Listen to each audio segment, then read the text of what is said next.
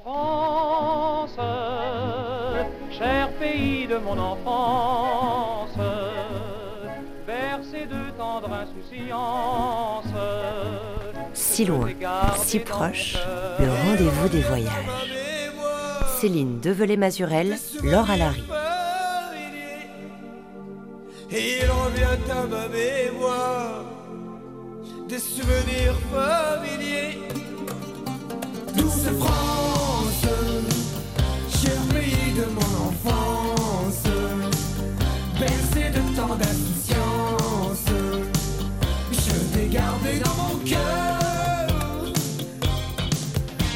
Bonjour à tous, bonjour à toutes. Dans la France des années 80, alors que l'extrême droite est en plein renouveau, Rachita et son groupe Carte de séjour reprennent, non sans ironie et dérision, le classique, un brin désuet de Charles Trenet fleurant bon la campagne, en bleu, blanc, rouge. Dans la France de 2024, après le vote polémique de la loi dite Asile et immigration et l'annonce d'une révision historique du droit du sol à Mayotte, la douceur est encore bien amère. Et les spectres actuels du repli identitaire, comme du rejet de l'étranger, feraient presque oublier à quel point la France s'est construite grâce et avec ses immigrés.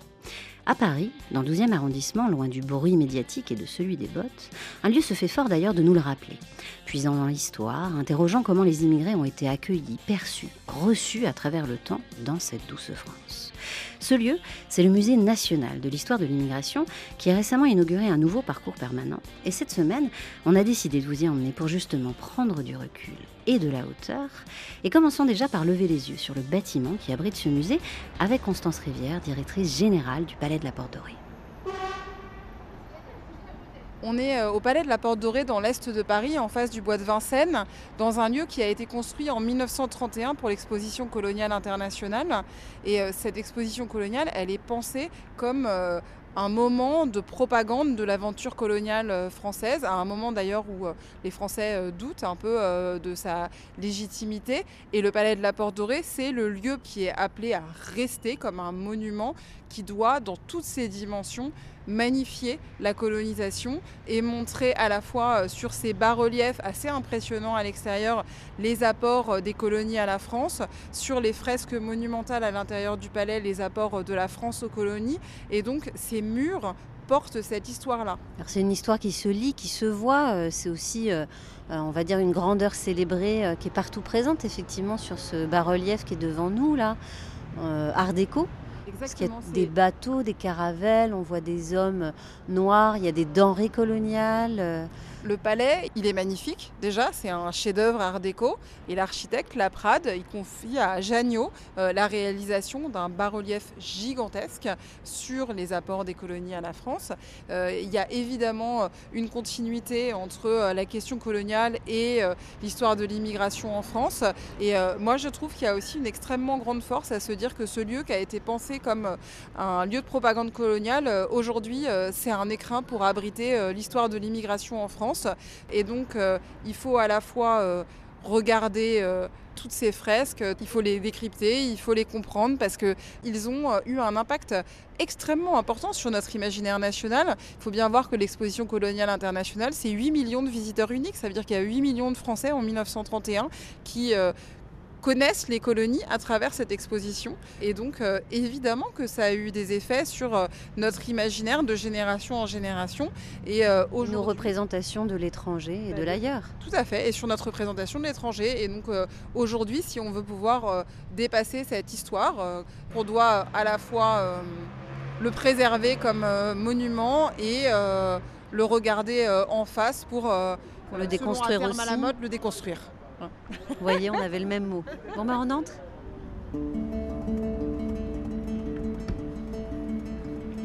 Quand on arrive dans ce fastueux bâtiment colonial, on comprend ce que signifie le poids de l'histoire ou plutôt celui du passé.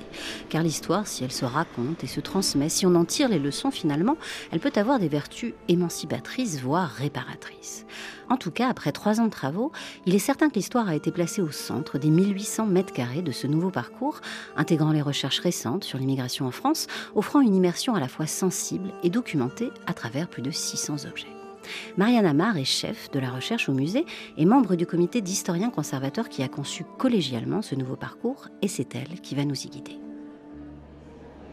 On est face euh, au forum avec les grandes fresques et puis on pourrait monter à gauche vers les expositions temporaires dédiées à l'Asie, mais on va monter à droite pour aller découvrir l'exposition permanente qui n'a pas de nom, qui s'appelle l'exposition permanente. Voilà.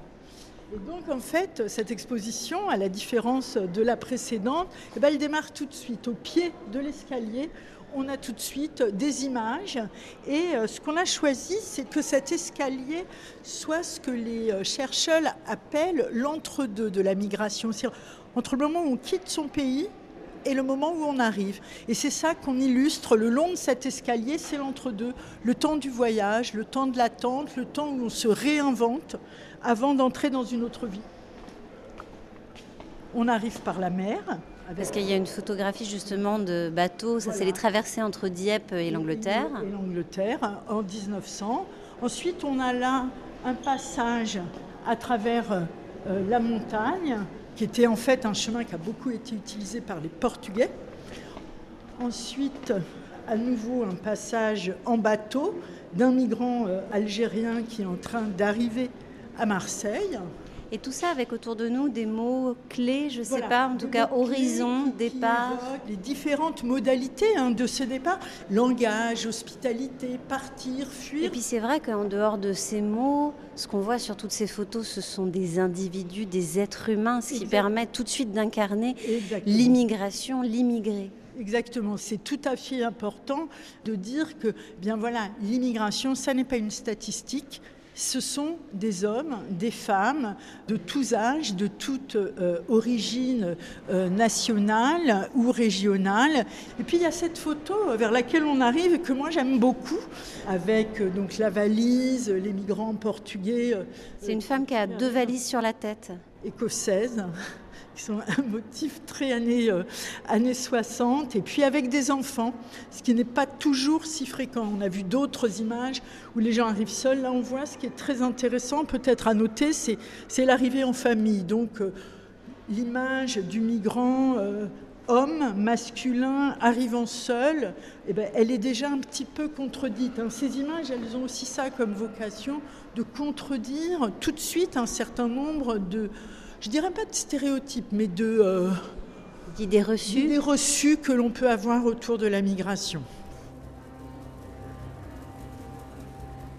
Départ. Avenir. Horizon. Passage. Partir. Hospitalité. Danger. Attente. Asile. Séparation. Traversée. Refuge. Humanitaire. Accueil. Frontière. Circulation. Papier. Des buts de cette histoire, c'est de raconter, euh, et de cette exposition, à la fois une histoire collective, mais aussi tissée d'histoires individuelles. Je préfère de loin ces deux termes à grande histoire et petite histoire, car les histoires individuelles ne sont pas des petites histoires, elles sont euh, des histoires individuelles. Et justement, quand on arrive, il y a ce texte qui accueille le visiteur après euh, qu'on ait monté ces escaliers qui explique que cette histoire de l'immigration est une histoire commune. Nous sommes cette histoire aussi.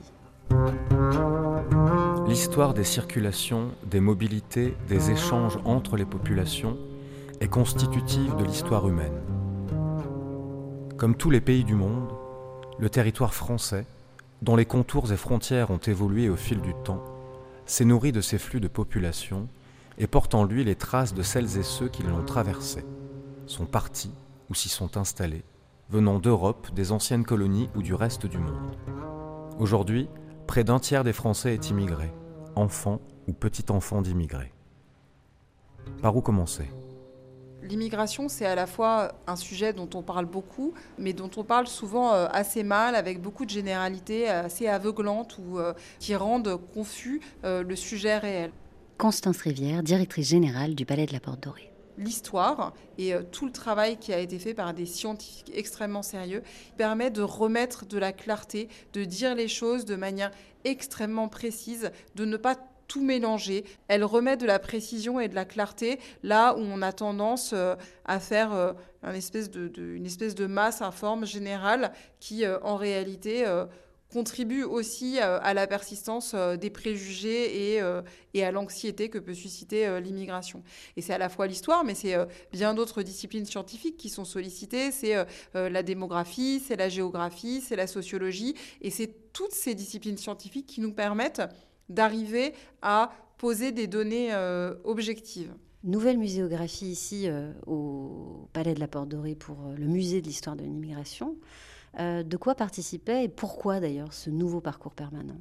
L'idée qui euh, a été euh, posée en fait maintenant il y a près de 4 ou 5 ans venait de l'ambition de faire un musée d'histoire qui raconte euh, à la fois l'histoire de l'immigration en France, mais aussi euh, l'histoire de France à travers l'immigration, en adoptant une approche euh, chronologique, peut-être plus classique, pour replacer la question des migrations dans la question des circulations mondiales et la manière dont progressivement la France est devenue la France, avec plusieurs questions. Comment on devient français à travers les siècles, une histoire des statuts, quels ont été les différents apports des migrations, quels ont été les difficultés. C'est un travail qui a été mené euh, d'abord par euh, Patrick Boucheron et Romain Bertrand avec euh, une quarantaine de scientifiques, universitaires, historiens, sociologues, démographes, géographes, qui collectivement ont travaillé à un ouvrage qui avait un très beau titre qu'on a gardé d'ailleurs pour l'ouverture du musée, qui est Faire musée d'une histoire commune.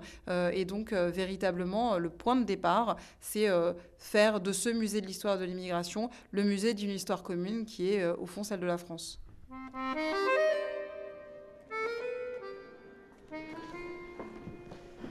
J'aime énormément euh, ce terme d'histoire commune hein, qui a été euh, synthétisé par euh, Patrick Boucheron lors des travaux pour préparer cette exposition, parce qu'elle ne dit pas que l'histoire de l'immigration fait partie de l'histoire de France, elle dit qu'il n'y a qu'une histoire dans laquelle un certain nombre d'acteurs sont effectivement des migrants, des étrangers. Mais il n'y a pas deux histoires, il n'y en a qu'une.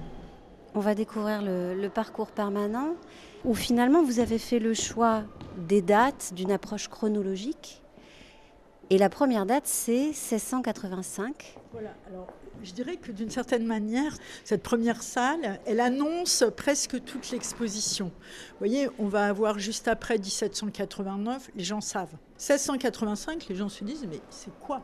C'est quoi cette date? Qu'est-ce que c'est que 1685 ça, c'est la première chose. En fait, c'est d'une part le code noir, Hein, qui donc euh, organise, structure euh, la vie des esclaves dans les colonies, et d'autre part l'abolition de l'édit de Nantes et donc l'exil des protestants, l'exil des huguenots, euh, qui vont donc quitter la France en masse. Parce que c'est à peu près 200 000 huguenots qui sont partis justement à la suite de la révocation de l'édit de Nantes. C'est les Français qui s'en vont parce qu'ils sont persécutés. Donc le premier exil de masse concerne en fait des Français qui quittent le pays. Donc ça c'est une manière de prendre à contre-pied.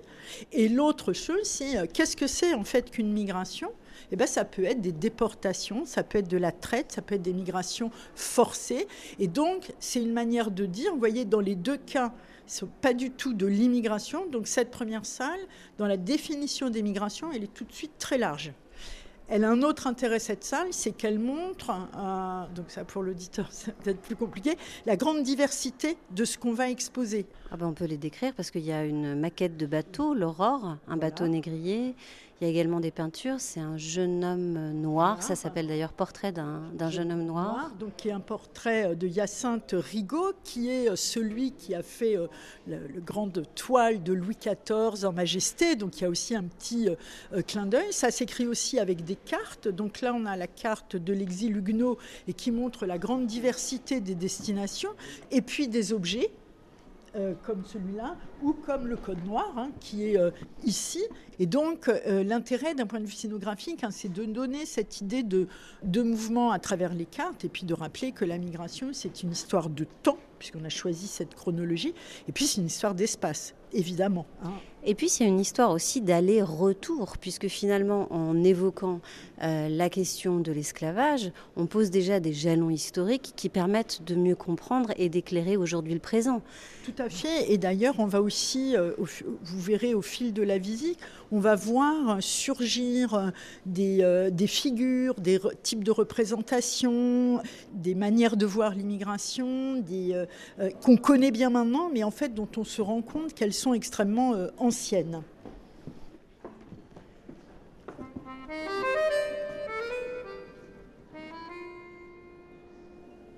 Quand on parle de l'histoire de l'immigration, on a souvent tendance à la voir avec un jour euh, très contemporain ou euh, à remonter euh, au début du XXe ou à la fin du XIXe siècle. La question de la présence des étrangers en France, elle est évidemment bien antérieure. Le choix qui est fait dans le nouveau musée, c'est de commencer en 1685.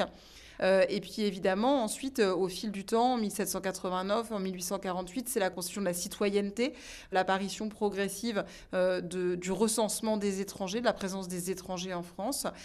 et ensuite, tout au long du 19e siècle, les premières vagues de migration, les Italiens, puis les Belges, les Polonais. Donc c'est toute cette histoire qu'on raconte avec des strates successives qui sont à la fois des histoires très singulières et en même temps on constate des permanences très fortes sur la perception euh, des immigrés qui sont systématiquement perçus dans un premier temps comme ayant des pratiques religieuses problématiques, ayant un comportement difficilement compatible avec l'ordre public ou euh, venant bénéficier euh, de prestations sociales ou prendre l'emploi des Français. Et ça, ça fait un siècle et demi que ça dure. C'est ça, c'est finalement ce qui dure, même si les lois changent, et elles sont nombreuses concernant l'immigration, finalement la perception de l'étranger, euh, de l'immigré, elle demeure quand même, au départ en tout cas, une perception un peu, un peu suspecte. Oui, il y a toujours une peur de, une peur de l'étranger, mais je dirais que c'est euh, une peur qui dépasse même la question de l'immigration. Peut-être qu'il en est la pointe avancée, mais euh, on a toujours peur de ce qui nous ressemble pas, de ce qu'on connaît pas, de qui a une langue qu'on ne comprend pas. Euh, ça suscite une crainte.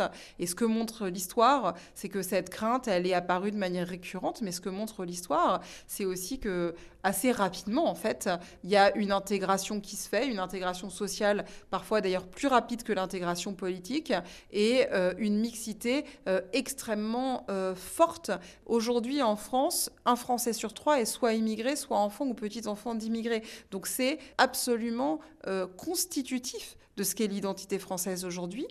Et il y a un autre chiffre dont on parle assez peu, mais qui est très intéressant, c'est que sur ces petits-enfants, enfants d'immigrés, on en a moins d'un sur dix qui a quatre grands-parents étrangers. Ça veut dire que 9 sur 10 sont déjà dans une mixité qui est euh, très forte. Et ça, on n'en parle pas assez. C'est l'histoire euh, du métissage de la société française avec euh, tout ce que ça a pu avoir comme apport sur le plan économique, sur le plan social, sur le plan culturel. Et c'est sans doute des sujets qu'on aimerait au musée pouvoir remettre à l'honneur quand on parle d'immigration pour retrouver la possibilité d'un discours un peu plus apaisé. C'est moi, c'est l'italien est-ce qu'il y a quelqu'un? Est-ce qu'il y a quelqu'une D'ici j'entends le chien, et si tu n'es pas morte, ouvre-moi sans rancune. Je rentre un peu tard, je sais, 18 ans de retard, c'est vrai. Mais j'ai trouvé mes allumettes dans une rue du Massachusetts. Il est fatigant le voyage pour un enfant de mon âge. Ouvre-moi, ouvre-moi la porte,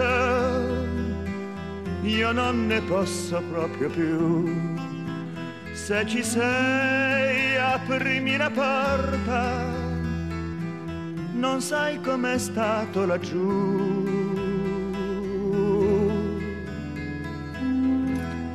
Je reviens au logis, j'ai fait tous les métiers, valeur, équilibriste, maréchal des logis, comédien, braconnier, empereur et pianiste. J'ai connu des femmes, oui, mais je joue bien mal aux dames tu sais, du temps que j'étais chercheur d'or. Elles m'ont tout pris, j'en pleure encore. Là-dessus, le temps est passé. Quand j'avais le dos tourné. Vous écoutez Si loin, si proche sur RFI. Alors là, Marianne Amar, on avance dans le temps, puisqu'il y a 11 dates comme des repères Voilà. qui sont illustrés à la fois par des objets, par euh, énormément aussi de textes qui permettent de se situer. Il y a à la fois beaucoup de, euh, de gravures, de dessins. Et puis, alors là, on arrive plutôt dans la période, euh, euh, on est en 1844 à peu près. Voilà, donc là, on est au milieu du, du, Du 19e 19e siècle. siècle. Et ça, c'est quand même assez notable. Qu'est-ce que c'est que toutes ces représentations, tous ces dessins, les étrangers à Paris? Par Honoré Daumier, euh, qui était un caricaturiste très connu français. Voilà, c'est donc Honoré Daumier, un caricaturiste, mais en fait, le fait qu'il fasse ce livre témoigne de la visibilité plus grande des étrangers dans l'espace euh, public. Parce que là, c'est un grand panneau. Ils ont Voilà. reproduit en fait voilà, c'est euh, ça, c'est- 48 Voilà, alors, représentations C'est un d'étrangers. grand panneau avec des répétitions, mais c'est surtout c'est le temps où on assigne chaque origine à un type particulier, ce qui là encore est appelé à un très long avenir. hein, euh, donc euh, le polonais, le prussien, l'espagnol, le hongrois. Et puis on a aussi des, euh, des nationalités qui étaient, j'allais dire, connues à l'époque. Enfin, Le voilà, Moldo-Valaque, voilà. Si nous avons un petit peu, je voudrais euh, m'arrêter À côté, sur cette gravure euh, qui s'appelle Les étrangers à la préfecture de police, parce que on voit une file. Euh, qui est impressionnante voilà, en fait. on voit une file donc au pied de euh, la préfecture de police hein, de Paris, au même endroit qu'aujourd'hui, et avec euh, énormément d'hommes et quelques femmes qui font la queue et qui butent sur les grilles. Il y a écrit préfecture de police, permis de séjour. Voilà. Et donc, euh, en 1851, on exige des étrangers séjournant à Paris un permis de séjour, et donc ils attendent. Et en fait, cette figuration d'une file à la fois très bien ordonnée, contrôlée, qui bute sur des grilles, ça c'est vraiment typique, on va la voir se répéter à l'infini. Et donc cette figure de la file, on a par exemple une photo de Patrick Zachman en 1981 avec les étrangers devant la préfecture de Bobigny qui attendent leur régularisation. C'est exactement euh, la même figuration de l'étranger qui attend un droit, qui attend une régularisation, mais dont euh, cette attente est maîtrisée par les autorités.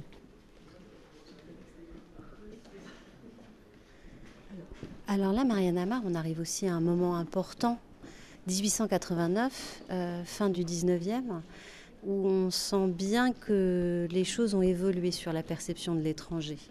Il y a un temps de crise, on peut dire ça, et puis il y a, euh, et on le voit tout de suite, hein, là, il y a écrit crise xénophobe et antisémite, où il y a ce rejet de l'étranger. qui s'exprime très rapidement. Pourquoi 1889 C'est la première grande loi de nationalité hein, qui euh, euh, renforce le, droit du sol en France. Je vais être extrêmement rapide. Disons que pour euh, un, enfin, quelqu'un qui naît en France de parents étrangers et que ses parents étrangers sont eux-mêmes nés en France, l'enfant français de naissance. Et par ailleurs, pour un, un enfant qui naît de parents étrangers nés à l'étranger, il devient français à sa majorité. D'accord? Donc ça, c'est très facilité. Et du coup, ça permet d'une part d'avoir des jeunes recrues pour le service militaire que la jeune Troisième République a instauré. Parce que une des choses qui alimente la crise xénophobe, c'est que... euh, les Français disent nos enfants font leur service militaire Et pas les étrangers. Les enfants d'étrangers qui sont nés eux aussi en France, qui côtoient nos enfants à l'école, etc. Eux prennent le travail euh, de nos fils qui, eux, sont au service militaire. Certains rajoutent, prennent aussi leurs femmes. Mais ça, je laisse ça à l'appréciation de, de tout le monde. Euh, alors, c'est aussi euh, 1889 euh, l'époque des migrations euh, euh, massives, migrations de prolétaires pour travailler dans les mines, dans le bâtiment et les travaux publics, pour travailler dans l'industrie, pour travailler aussi dans l'agriculture. Donc là, il y a véritablement un afflux important, puisque en 1881, pour la première fois, le nombre d'étrangers en France dépasse le million. Et puis ce sont des gens aussi qui viennent euh, des campagnes à la ville. Voilà. Donc ça Alors, concerne aussi, même les nationaux. Interne. Donc on, on a là euh, la figure de, de Bécassine et ça, c'est, elle est très emblématique de ces migrations euh, intérieures au pays. Parce que c'est Bécassine, pour dire, c'est une, une Bretonne Voilà, euh, arrivée à la ville exactement. et qu'on dépeint plutôt comme étant un peu naïve. Un peu naïve, voilà, en tout cas pas parisienne. Il y a aussi cette découverte d'un monde nouveau pour Bécassine comme pour les étrangers. Ce qui est très intéressant, donc c'est effectivement deux choses. C'est effectivement la crise, la crise xénophobe, la crise antisémite, notamment avec l'affaire Dreyfus. Et là, le visiteur est en droit de dire, mais Dreyfus est français. Jusqu'où il est éthique de mettre dans un musée de l'immigration des gens qui sont pleinement citoyens et pleinement français. Et donc, oui, parce qu'ils sont vus comme des étrangers à la nation. Le juif, c'était l'halogène. C'est l'halogène, c'est la menace, c'est euh, une altérité. Et ça, c'est quand même typique de l'extrême droite euh, de cette époque, c'est-à-dire qu'il y a dans les représentations une altérité qui se définit autrement que par la nationalité. Mais là, on le voit justement derrière nous. Il y a cette vitrine où on peut voir des marionnettes, Voilà. des vraies caricatures avec tous les stéréotypes qu'on attribue notamment à l'homme noir, où là, c'est Monsieur a- Bamboula, danseur de cakewalk. Voilà, alors on a l'usurier, hein, donc euh, euh, le juif, euh, voilà. Avec un long avec nez, un long nez, et il faut aussi rappeler que les représentations ne sont, ne sont pas que des représentations, elles peuvent aussi être des déclencheurs de faits bien concrets et tragiques, comme à Aigues-Mortes, où euh, euh, les Français se livrent un véritable pogrom qui va euh, mener à la mort d'ouvriers italiens venus sur les marais salants dans le sud de la France, à côté d'Aigues-Mortes.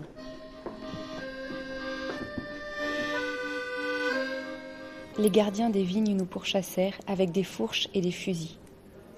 Un de mes amis tomba atteint dans le dos par une balle. Les gens le piétinaient.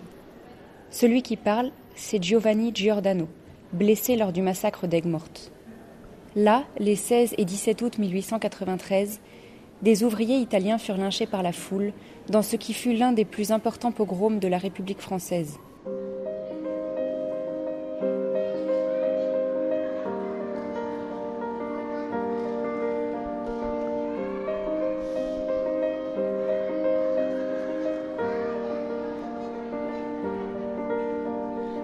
On arrive au XXe siècle, les soubresauts de l'histoire, la Première Guerre mondiale, et on est face à une œuvre contemporaine, parce que ça, on l'a pas dit, il y a euh, effectivement beaucoup de faits historiques qui sont rappelés et illustrés, et puis il y a aussi comme ça, ici et là, des interventions d'œuvres d'art, euh, d'artistes contemporains.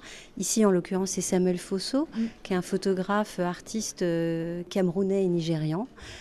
Et là, ce sont deux images très très fortes parce qu'il s'est représenté euh, dans des grands portraits euh, de plein pied, euh, avec les uniformes à la fois de la Seconde Guerre, avec ces uniformes vert olive, et puis avec euh, la baïonnette, euh, le cascadrian, euh, vraiment pour la Première Guerre.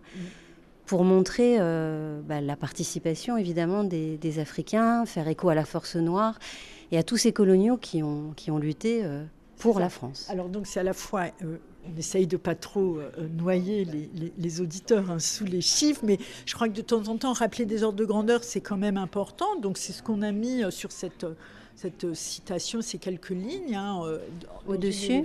voilà, un million de personnes, coloniaux et étrangers, soldats et travailleurs, sont recrutés par la France entre 1914 et 1918 pour soutenir son effort de guerre. Et puis justement, en parlant de, de ces hommes, euh, là on les voit, c'est, euh, je ne sais pas si c'est des autochromes, en tout cas c'est des, des plaques euh, de couleurs. Alors ça, ça les rend d'autant plus euh, vivants et présents aujourd'hui. Euh, ce sont tous ces hommes soldats coloniaux, donc il y a un sergent indochinois à Soissons, il y a des soldats qui font la cuisine, il y a des travailleurs sénégalais dans la Somme. Et à l'époque, pour les Français, c'était aussi une rencontre nouvelle. Oui, et ça, c'est important pour de le dire. C'est très important que vous souligniez ça parce que que ce soit pour les colonisés qui découvrent la métropole, qui découvrent un ordre républicain qui, même s'il n'est évidemment pas dénué de racisme et que ça reste beaucoup moins raciste que la société euh, coloniale. Donc pour eux, c'est quand même la découverte d'autre chose. Et puis pour les Français, la Première Guerre mondiale va être un incroyable brassage euh, de venus, parce qu'en dehors de ce million de, soldats, il faut aussi compter avec tous les soldats des armées alliées qui combattent sur le sol de France, donc les 2 millions d'Américains qui viennent combattre en France, l'armée britannique, mais aussi les soldats venus du Commonwealth, donc qui rajoutent, il faut compter aussi sur les travailleurs chinois euh, qui sont acheminés par la France et par les Britanniques. Donc tout ça crée, c'est c'est la découverte du monde. La guerre est aussi une découverte du monde pour les colonisés et pour les métropolitains.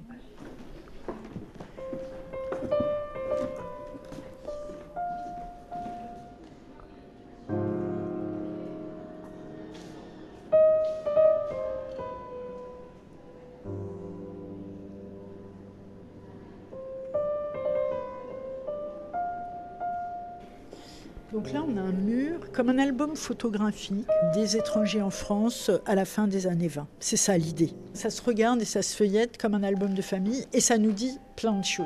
Parce qu'il y a des communiantes, il y a des musiciens, Voilà. des orchestres, des sportifs. Beaucoup de sportifs, des familles, des photographies euh, de studio. Et donc, qu'est-ce qu'on voit? On voit déjà que euh, les étrangers euh, se font photographier, enfin le code de la photographie euh, de studio, de la photographie de famille, il est évidemment totalement intégré par les étrangers qui posent comme pose n'importe quelle famille française. Donc ça, c'est la première chose. Ça nous dit aussi que la photo de famille, des fois en fait, c'est le groupe communautaire. On pose en groupe, on fait corps littéralement dans l'espace public pour affirmer la force des liens communautaires. Alors là, c'est assez drôle, la maison Monet, parce qu'on voit poser, euh, c'est le jour d'une communion. Oui, c'est devant un restaurant, Voilà, 20 restaurants, voilà. cuisine à emporter. Voilà, mais en fait, donc on les voit poser, j'allais dire en italien volontairement, avec accordéon, guitare, etc. Mais en fait, la maison s'appelle Maison Monet. Donc, contrairement à ce qu'on croit, ce n'est pas du tout que les étrangers ont que des commerces ethniques qui se voient dans la rue, c'est que souvent, ça ne se voit pas. Donc, je donne un autre exemple qui n'est pas là, mais euh, euh, un tailleur juif euh, russe qui appelle sa boutique Modern Tailor donc un nom anglais. Pourquoi? Parce que être juif et être russe n'a aucun intérêt d'un point de vue commercial. Par contre, afficher le chic anglais, ça, c'est une vraie démarche marketing, quand bien même serait-il juif et russe. Et alors, pour continuer dans l'histoire, est-ce que tout ça aussi, ces jeux de masques et d'identité, ils n'existent pas aussi parce que quand même, euh, en arrivant, on n'est pas toujours bien reçu en étant euh, justement juif et russe C'est ça. Et je dis ça et on se retrouve dans les années 30 où il y a cette affiche qui est très parlante. Acheter français, mais d'abord créer français et pour cela penser français. Voilà. Et puis à côté, il y a cette affiche où on voit une grève d'étudiants de médecine. Ça date de 1935. On voit un grand panneau contre l'invasion. Métèque, faites grève. Voilà. Donc il y a quand même ça aussi en, face. entendu, bien entendu, mais dans la précédente série de photos, on était dans les années 20, donc on était avant la crise. Là, on est rentré dans la crise économique des- bon, qui arrive, qui touche la France au tournant 31, 1931-1932, avec l'adoption d'une loi euh, protectionniste en août euh, 1932, suivie d'environ euh, 700 décrets qui réglementent la présence des étrangers dans à peu près toutes les professions. Et euh, on va imposer la carte d'identité pour les artisans et pour les commerçants et donc réduire les possibilités de euh, liberté économique euh, pour les étrangers. Et je pense notamment à tous les réfugiés anti-nazis en France qui, en fait, avec ces deux lois, tout d'un coup se verront privés de possibilités de travailler puisque ce sont des catégories réglementées et interdites souvent aux étrangers, encore plus aux réfugiés. Et donc à ce moment-là, années 30, crise économique, préférence nationale, le mot est lâché. Euh, en même temps, en parallèle, on célèbre la grandeur des colonies françaises. C'est à ce moment-là que ce palais dans lequel on se situe euh, est érigé. Donc on est dans cet entre-deux-guerres où finalement à la fois on célèbre euh, les colonies à l'étranger, mais où on rejette quand même l'étranger chez soi. Exactement, et on célèbre la grandeur de la France qui doit aller rayonner, rayonner à l'extérieur, mais qui ne peut pas être contestée à l'intérieur. Ce qui est important, c'est que c'est très dur, hein, les années 30, c'est vraiment un moment extrêmement dur. Euh, on peut se retrouver expulsé pour avoir volé un, un vélo. hein. Donc en fait, les- Parce qu'on est étranger. parce qu'on est étranger, parce que du coup on perd son droit au séjour et donc on est expulsé. Et donc on est puni de plus en plus sévèrement pour euh, euh, des fautes ou des délits de plus en plus mineurs. Mais, mais la punition est corrélée à ce que l'on fait, pas à ce que l'on est.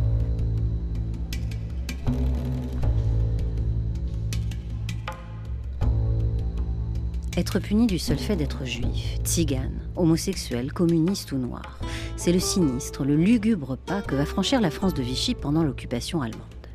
Et dans les salles du musée consacrées à la Seconde Guerre mondiale, on découvre comment cette France-là, dès 1940, organise, impose de nouvelles lignes de fracture entre juifs et non-juifs. Un peu plus loin, dans ces salles, une affiche rouge attire l'œil. C'est celle placardée par Vichy contre le réseau FTP Moy un réseau de résistants étrangers dont faisait partie Misak Manouchian, le résistant arménien, communiste, fusillé, qui vient tout juste d'entrer au Panthéon.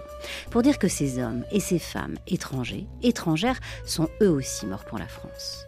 En son temps, Léo Ferré a chanté l'affiche rouge et le poème d'Aragon.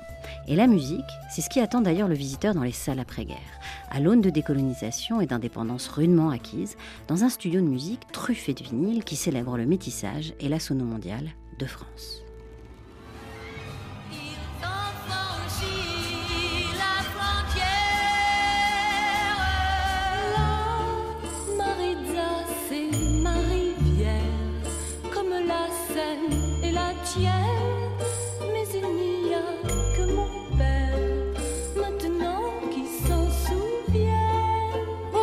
Veio a Paris, a Alfama veio a Pigalle. Moi, je vous le dis franchement, je suis raciste. On est obligé de l'être parce qu'il y a trop d'émigrés. Citoyen du monde, enivré à la vie, papier rectangle pour une terre ronde. Je préfère être sans souci, un étranger à l'étranger qu'étranger dans mon propre pays. Nous pas bouger.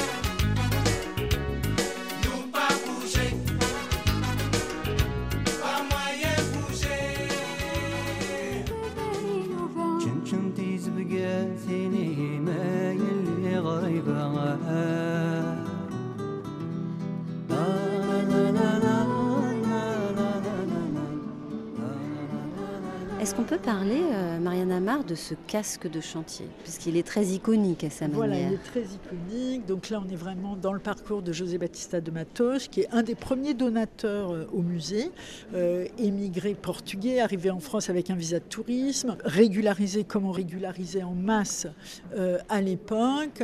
Ensuite, il vit dans le bidonville de Champigny. Il fait venir sa femme et ses enfants et il travaille à la construction du RER et de la ligne 1, donc dans les travaux publics, ce qui est vraiment un des secteurs qui a euh, fait travailler de manière massive l'immigration étrangère dans les années 60 et 70. Et il a donné son casque. Et donc il a donné son casque. Où il a écrit et- son nom d'ailleurs, J. Baptista. Voilà, et il a donné. Qu'est-ce que c'est dans la vitrine là aussi? Qu'il a récupéré sur le chantier du RER 1. Ah oui, il y a écrit euh, Voilà. au feutre RER métro. Voilà, et donc il l'a récupéré sur le chantier du RER et il l'a légué aussi au, musée.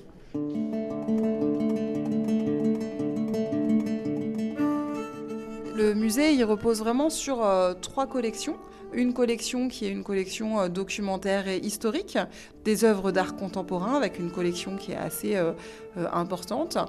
Et euh, cette collection qui en fait la singularité, qui est une collection témoignages et société, avec à la fois des objets qui nous sont donnés par des familles, mais aussi de plus en plus des objets qu'on va aller chercher grâce à des associations. Par exemple, euh, en ce moment, il y a un travail qui est fait pour avoir des objets témoignages de l'immigration euh, afghane. On l'a fait aussi avec SOS Méditerranée pour avoir des objets témoignages des sauvetages en Méditerranée sur l'Aquarius avec un gilet de sauvetage.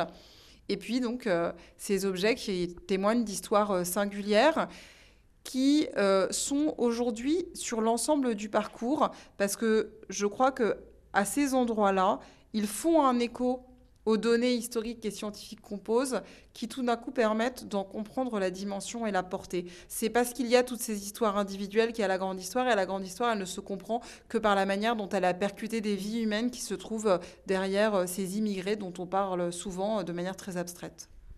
Vous êtes un musée d'histoire de l'immigration et en même temps, euh, c'est extrêmement politique aussi tout ça.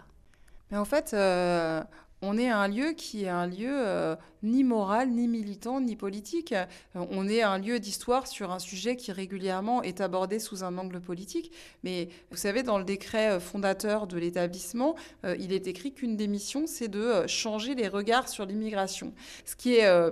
extrêmement intéressant déjà parce que ça part du présupposé que euh, on aurait un regard qui serait euh, biaisé ou négatif ou faussé sur l'immigration, peut-être exact, mais surtout ça veut bien dire qu'il y a la nécessité de le regarder autrement. Et se regarder autrement, moi je le prends comme le regarder comme un objet scientifique et avec euh, comme on est un musée, un regard aussi artistique.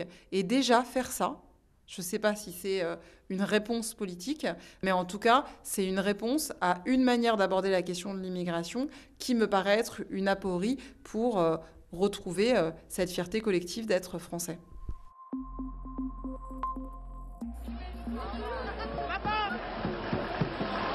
Imaginez le 15 octobre dernier lorsque 32 jeunes immigrés décidaient de traverser à pied la France pour attirer l'attention sur les problèmes qui sont les leurs et qui les touchent chaque jour, c'est-à-dire l'indifférence et souvent même l'hostilité dont ils font l'objet. C'est ce qu'on a appelé euh, la marche des beurs, mais qui en fait est la marche pour l'égalité, euh, où en gros ce sont des enfants euh, immigrés, issus de l'immigration, qui ont marché depuis Marseille jusqu'à Paris. Il y avait 100 000 personnes à l'arrivée en donc, 83. euh, Ils réclament l'égalité des droits avec les Français nés en France. Et puis, ils ont aussi lutté pour leurs parents. C'est-à-dire qu'ils militaient aussi pour l'obtention d'une carte de 10 ans. Et ça, ils le faisaient pour leurs parents, puisque eux étant. Qu'ils ont obtenu qu'ils ont finalement. obtenu, puisque eux-mêmes étant euh, citoyens français, ils n'avaient pas besoin évidemment de, de carte de séjour. Ce qui est intéressant quand même, c'est qu'il il y a beaucoup de thématiques qu'on voit là en 83 pour les enfants et qu'on voyait déjà en 73 pour les parents contre les violences policières, contre le racisme. Et je crois que ce glissement des mêmes thématiques, des mêmes violences de la génération des parents des immigrés à la génération des enfants qui sont des citoyens français légitime la présence de citoyens français dans un musée de l'immigration. C'est parce qu'ils subissent des discriminations à l'égal de celles subies par leurs parents quand ces parents étaient étrangers, alors que même citoyens français continuent à être traités en étrangers. Il faut tout le temps rappeler qu'ils ne sont pas étrangers, ils sont vus comme des étrangers. Et alors on dit tout ça alors qu'on marche dans ce grand couloir jaune. Et au bout de ce couloir, il y a ce- cette œuvre d'art qui est, qui est très forte de Barthélemy Togo. Est-ce que vous voulez bien nous la décrire? Road to Exile, ça Voilà, s'appelle. Road to Exile. Donc c'est une, une barque qui, qui évidemment euh, nous saisit par sa fragilité hein, et qui renvoie à tout ce que l'on sait de ces morts dans la mer, de migrants qui essayent de fuir en prenant la mer, Euh, les ballots. euh, les baluchons avec des tissus qui évoquent euh, les tissus africains et qui, mettent ce poids sur la barque et qui la rendent encore plus instable.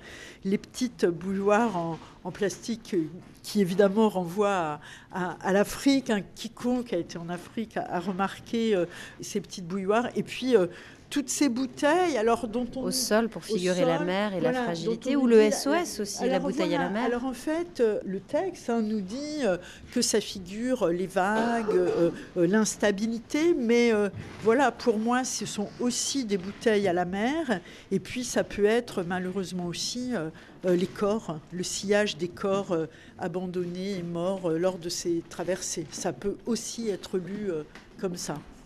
Alors cette œuvre, nous emmène dans la dernière euh, partie euh, de ce grand parcours permanent, de cette traversée de l'histoire, donc jusqu'au temps présent, où il y a quand même cet euh, objet qui est très fort, qui est étonnant à voir dans un musée. C'est un gilet de sauvetage de l'Aquarius, donc SOS Méditerranée, qui vient en aide à tous ces migrants qui tentent le passage. Et là, c'est mis sous vitrine. Voilà, c'est la capacité de ce musée à exposer des chefs-d'œuvre, comme on a vu par exemple avec le jeune homme noir de Hyacinthe Rigaud, mais aussi à dire ces vies précaires de migrants, elles ont assez de valeur pour que les objets qui euh, y sont attachés soient aussi exposés comme des chefs-d'œuvre. Et donc, c'est vraiment, j'allais dire, euh, la nouvelle figure de la migration, le naufragé. Donc, euh, elle est évoquée euh, entre les bouteilles par Barthélemy Togo. Elle est évoquée de manière très abstraite, mais malgré tout très puissante par cette carte. Et puis, euh, elle est aussi évoquée euh, par ce tableau euh, euh, des naufragés. Et puis, à gauche, on a cette tente toute précaire, entourée d'un ciel noir et sombre. Et, et je dirais que voilà, le 21e siècle, on est au quart du siècle, eh bien, a su inventer ces, ces figures iconiques, un peu qui renvoient à Kappa, par exemple, avec la petite fille sur la route seule. Ce sont les naufragés et ce sont les habitats précaires. Ce n'est plus le bidonville, ce sont les habitats précaires de tentes plantées euh, au bord des côtes, plantées euh, dans les marges des villes, euh, de tous ceux qui sont ballottés, échoués par la migration, mais qui néanmoins essayent de rester maîtres de leur destinée et d'en rester les acteurs. Et qui sont en même temps euh, sujettes à une politique aujourd'hui européenne, l'espace Schengen, qui a repoussé justement les frontières à l'extérieur. L'Europe, avec l'espace Schengen, a totalement libéré les frontières à l'intérieur de l'espace Schengen pour mieux complètement les, Les fermer à l'extérieur. les rendre hermétiques entre l'espace Schengen et l'extérieur. Et donc, comme on l'a vu en d'autres lieux, d'autres époques, c'est cette capacité de la loi à créer de l'illégalité parce qu'il n'y a pas une définition, euh, euh, j'allais dire, euh, générale qui s'imposerait de qu'est-ce que c'est qu'être illégal. Personne ne choisit d'être illégal, c'est la loi qui crée l'illégalité. C'est évidemment pas le migrant qui choisit d'être illégal.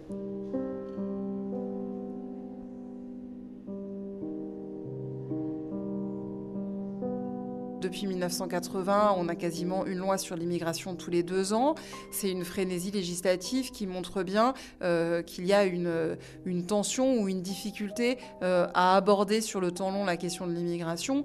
Euh, ce qu'on peut apporter euh, au musée, euh, c'est essayer de remettre en perspective euh, des mouvements qui, euh, si on les regarde sur quelques mois, apparaissent comme extrêmement perturbateurs et qui en fait euh, ne sont vraiment que l'écume des choses à terme. Et ce que montre le temps long, c'est que le nous que constitue la société française, il n'a cessé de s'élargir. Il est très loin d'un nous étriqué qu'on voudrait essayer de nous présenter.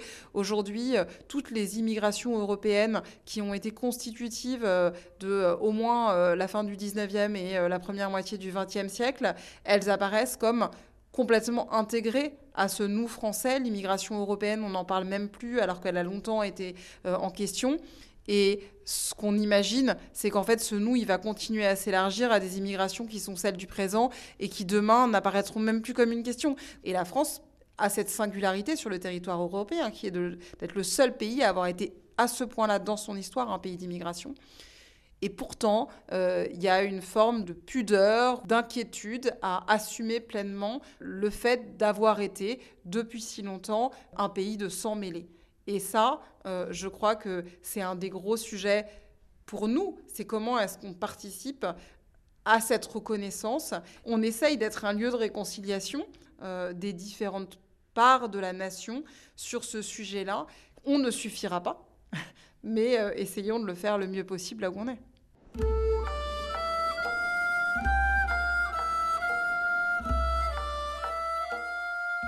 Ici, j'ai pas de famille, ils sont tous à l'étranger. Donc forcément que d'aller les voir, ça me fait du bien. Je suis né en France. J'ai des origines, certes, mais euh, je parle français. Je suis né en France. Je me considère pas trop française, en vrai de vrai. Il y a beaucoup plus de sang sri-lankais en moi. Mais je suis français et puis je suis né ici. Ces enfants qu'on entend ici sont des collégiens de Sarcelles, une ville de la banlieue parisienne où plus de 80 origines se côtoient. Et c'est avec eux que se termine le parcours permanent du musée. Avec leurs mots, leurs rêves et leurs visages captés en grand format par l'artiste française Valérie Mrégène. Comme un rappel, un constat en fait, de la réalité métissée, complexe et toujours en mouvement de la France, terre d'immigration. Merci à l'équipe du Musée national de l'histoire de l'immigration, tout particulièrement à Marianne Amar. Merci à Raphaël, Anthony, Saïd et Axel pour leur lecture. Merci enfin à Laura Larry pour ses inspirations fertiles. Laura Larry, Céline de Velay-Mazurel, on vous salue, chers auditeurs, d'ici et d'ailleurs. Rendez-vous la semaine prochaine pour d'autres voyages, si loin, si proches.